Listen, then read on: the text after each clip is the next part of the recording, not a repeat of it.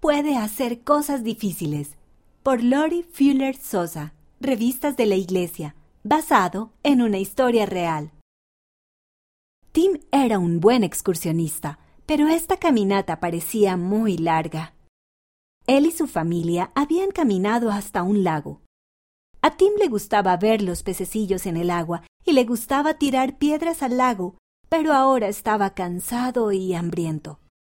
Hacer caminatas era difícil.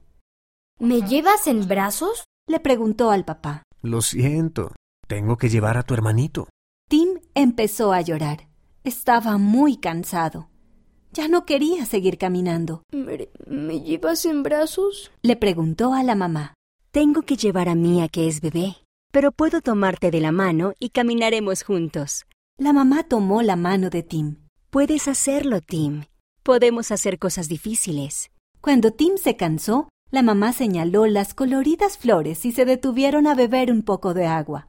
Luego caminaron un poco más. Podemos hacer cosas difíciles, le dijo la mamá a Tim. Lo estás haciendo muy bien. Pronto, Tim pudo ver el auto. Mira, ya casi estamos de vuelta.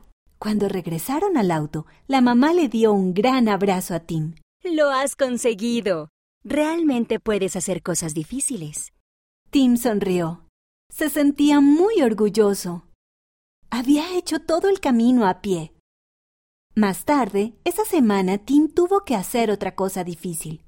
Estaba aprendiendo a andar en bicicleta. Tuvo que practicar y practicar. Incluso se cayó de la bicicleta. ¿Quieres seguir intentándolo? preguntó el papá.